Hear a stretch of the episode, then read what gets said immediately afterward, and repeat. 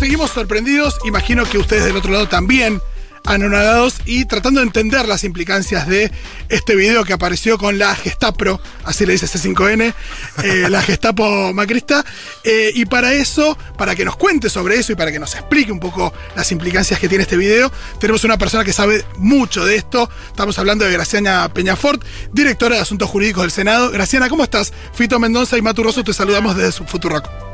¿Cómo están los dos? Buenas tardes. Olis. Muy bien, Graciana. La verdad que eh, todavía sorprendidos. Es, muy loco pensar en este video y em, pensar si, si, confirma algo que ya sabíamos. Eh, no nos deja de sorprender, pero es algo que ya intuíamos. Por supuesto que personas como vos que vienen hace mucho eh, mirando estas cosas, también, imagino que no te sorprende, pero ¿qué tiene de nuevo este video?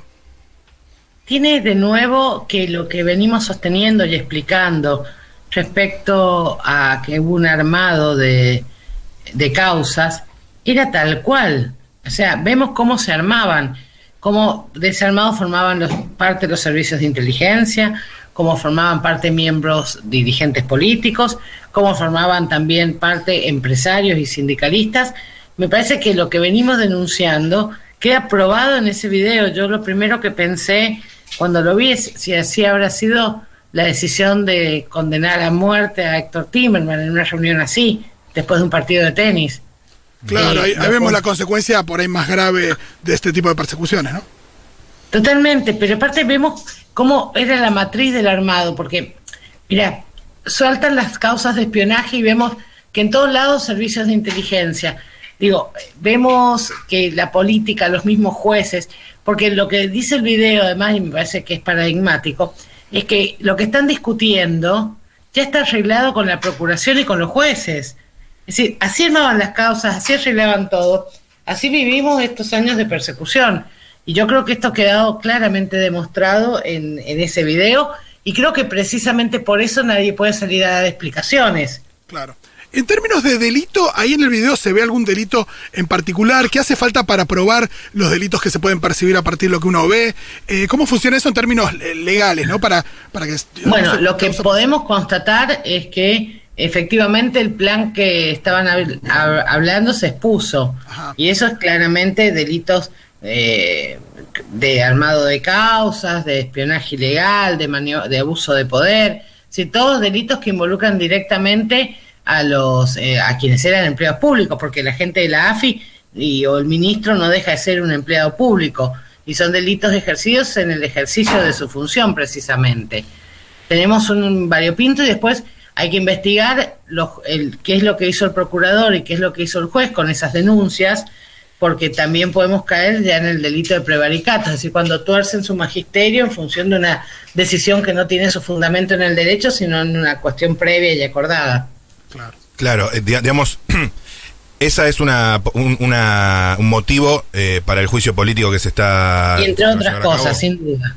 Bien, y hay como varios niveles, ¿no? Pero para entenderlo desde el punto de vista jurídico, la existencia misma de este video eh, denota en sí un delito, digo, me imagino que no, se pueden hacer estos videos o si era con la... Si era con bueno, el espionaje ilegal en sí mismo digamos, la existencia de este video en sí mismo es un delito. Era ilegal sí o sí, digo, este espionaje. No hay manera, la única manera que este video fuese legal es que hubiese sido hecho, supongamos, con una orden judicial. Que no existió este video tomado eh, eh a escondidas, eh, con figuras, no, no, en sí mismo es una captura ilegal. Claro. Claro. Clarísimo. Y Graciana, eh, ahora con, el video ya todo queda absolutamente cristalizado, todo esto se fue eh, conociendo a partir de, 2016, me imagino, pero ustedes en, los tribunales, ¿cuáles fueron esos primeros indicios? Imagino, bueno, Macri ya tiene una historia, ¿no? De, espionaje, eh, mismo en la ciudad y demás, pero ¿cuáles eran Macri tiene una, una matriz de conductas que yo te diría que es un modus operandi. Claro. Siempre hay espionaje ilegal, ese espionaje ilegal se hace con las herramientas y el personal del Estado, lo vimos en la causa de las escuchas, y, siempre está destinado a opositores políticos o, a controlar a los propios, incluyendo la propia familia. Esto se, se ve clara, esta matriz que se delimitó en aquella causa de escuchas ilegales, con la cual Macri, que recordemos que Macri asumió procesado por esa causa, se vuelve a reiterar en, esta, en estas nuevas causas. este, lo que tiene es una matriz de un modo de conducta, un modus operandi, que, digo, siempre señala a un mismo eh, jefe que es Mauricio Macri. Yo digo, yo tengo que asegurar la vigencia del principio de inocencia, este, hasta que no lo declare culpable la justicia, yo no puedo decir que es culpable. Lo que sí puedo decir es que veo un modus operandi que se reitera a lo largo y todos tienen un factor común, Mauricio Macri. Claro, ¿y hacia dónde debería seguir esto? Porque uno imagina que esto debería ser investigado, que a su vez las causas que se armaron a partir de, maniobras como esta también deberían ser eh, revisadas. ¿Cómo, cómo, ¿Cómo avanza esto judicialmente? Mira, las investigaciones están en curso. Este, a mí me pareció muy prudente lo que decidió el doctor Krepla, que es el juez de La Plata, en levantar la feria para poder avanzar con esta investigación. Hay que investigar porque hay que delimitar las responsabilidades y encontrar la prueba de cada una de las cosas que se hicieron. Y déjame que conteste una pregunta que me hiciste antes, ¿cuáles fueron los primeros indicios? Yo nunca me voy a olvidar cuando en los pasillos de Pi nos decían que Van der Brule estaba pagado para declarar en la causa de Chicone contra Amado Vudú. Y sabes que nos cansamos de pedir el legajo de arrepentido de Van der Brule y nunca nos lo quisieron dar. Siempre nos decían que no, nos ponían excusas. Me acuerdo que se presentó un grande del derecho como era Julio Mayer para reclamando y explicando que hacía el derecho de defensa. ¿Y sabes lo que pasó cuando apareció ese legajo mucho tiempo después? Efectivamente, le habían pagado. Estaba en el legajo. Estaba en el legajo, o sea, es el único caso de un pago ilegal que está en el legajo.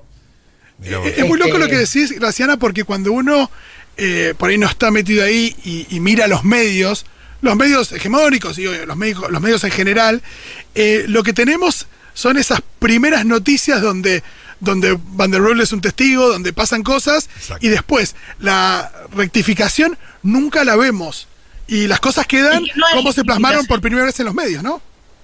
Y te voy a decir por qué no hay rectificación. Porque para llevar adelante este tipo de maniobras con espionaje ilegal, también encontramos la prueba del espionaje ilegal, del seguimiento ilegal, de la interceptación de llamadas a Amado Vudú, ¿cierto? El problema es que parte de ese sistema era el Poder Judicial. Y el Poder Judicial siguen siendo los mismos señores, Stornelli sigue siendo fiscal, los mismos jueces. La verdad es que la única renovación que ha habido en el Poder Judicial es la que ha producido la muerte y el retiro de Canicova, este, la muerte de Bonadío, pero son los mismos jueces, son los mismos fiscales, seguimos con los mismos superiores que controlan designados a dedo. Es decir, es muy difícil que cambie porque no cambian las personas y esas personas tienen dos necesidades, una mantenerse en el cargo y la otra es no acusarse a sí mismos. Entonces ahí es donde aparecen estas tesis un poco disparatadas de que el espionaje era cuantapropismo. Eso te iba a decir. Es absurdo, ¿no? O sea, en serio, contra, imagínate un cuantapropista que espía a la hermana del presidente. Pero ningún este sentido, o sea, no tiene ningún sentido. Pero en este caso, en este, en este último video, esta reunión, eh, ¿podría Macri esgrimir que no sabía? Sí, no, ¿por qué? Mirá, poder esgrimir, Macri puede decir lo que quiere, él puede defenderse del modo que considere más correcto. Este, a mí me cuesta mucho creer que altos funcionarios de la AFI y que altos funcionarios del gobierno de Vidal y que los empresarios hayan estado ahí sin que nadie supiera nada. Me causó un poco de gracia, inclusive cuando el intendente de, Garro dicen, yo fui víctima, no sabía. Entonces, el problema es que nos enteramos. El problema no es que participabas en esas reuniones donde se armaban causas judiciales contra las personas. El problema es que nos enteramos nosotros. No, sos víctima de tu, de tu propio accionar. Te filmamos o te encontraron con las manos en las masas, así te filmaron. Clarísimo. Graciana, hace un rato hablabas de... Eh, del sistema que, no funciona. Mencionabas la renovación a partir de las muertes, uno piensa en los papas, ¿no? Sí. Eh, ¿qué, qué, parece que esto pide a gritos, ¿no? La, una reforma del Poder Judicial, ¿cómo ves esto? Mira, yo creo que la reforma del Poder Judicial es tan necesaria que duele, porque lo vemos desde la cabeza misma del Poder Judicial del país, que es la Corte Suprema, que es un carnaval, es decir, desde el modo de elección que eligieron para sus autoridades hasta los desacuerdos que tienen contra ellos, y de ahí para abajo, si este es el órgano máximo, quien tiene la superintendencia, imagínate lo que es aguas abajo. Y el tema... sí, perdón. Yo, yo estoy convencida que sin una reforma profunda del sistema judicial en la Argentina, lo que no vamos a tener es paz, y déjame que diga esto porque me parece importante. hay que entender que el Poder Judicial parece un poder lejano, pero es nuestro árbitro. Nosotros vivimos en, en paz porque tenemos confianza que si tenemos un conflicto va a haber un árbitro imparcial que va a impartir justicia. Cuando perdés la, la fe eh, y la confianza en ese árbitro, lo que perdés es la posibilidad de paz. Y el tema de los celulares, ¿no? Que ayer tuiteó Alberto, eh, los celulares encriptados de la AFI, que le dieron uno a Contegrán, a Angelici, a Ocampo. ¿por, ¿Por qué un, el presidente de un club de fútbol ¿Por qué el procurador de la provincia de Buenos Aires tiene que tener un celular encriptado que además le da la AFI nacional? O sea, parece una injerencia exagerada y exorbitante, sin contar además que evidentemente es un peculado de uso. Pero esto eh, se encuadra dentro de la misma causa que investiga Kreplak o, digamos... Totalmente. No, creo que hay una... A ver, se encuadra dentro de los mismos hechos. Entiendo que hay una denuncia por separado por este uso de celulares encriptados.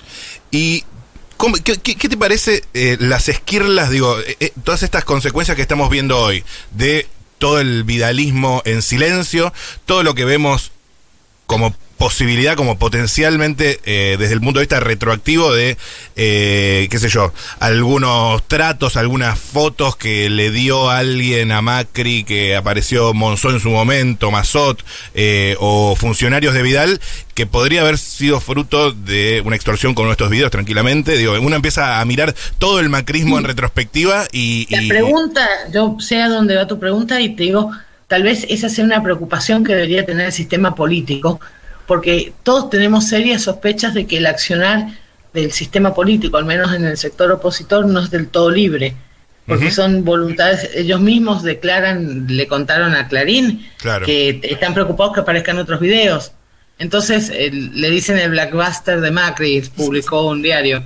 Pero lo que te quiero decir es cuánta libertad, porque yo puedo entender, puedo tener diferencias ideológicas con miembros de la oposición, pero eh, en la política debe haber una buena fe de quien, quien defiende algo que yo no estoy de acuerdo, lo hace desde una cierta honestidad intelectual.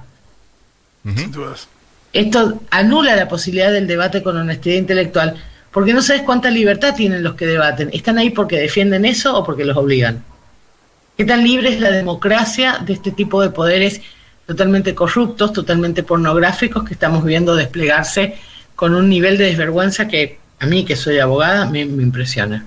Graciana, muchísimas gracias por tu tiempo. La verdad que nada, nos aclara muchísimo el panorama y también gracias por, por tu militancia y como siempre por la mención a, Héctor Timerman, que, uno hoy también revisa las cosas para atrás y, Es que pensá esto, sabes que nosotros nos cansamos de recusar a Hornos y Borinsky y mientras los recusábamos ellos nos, ellos nos decían que eran que no tenían nada que ver, estaban visitando en la misma fecha Olivos, estaban visitando en la Quinta Olivos escondida.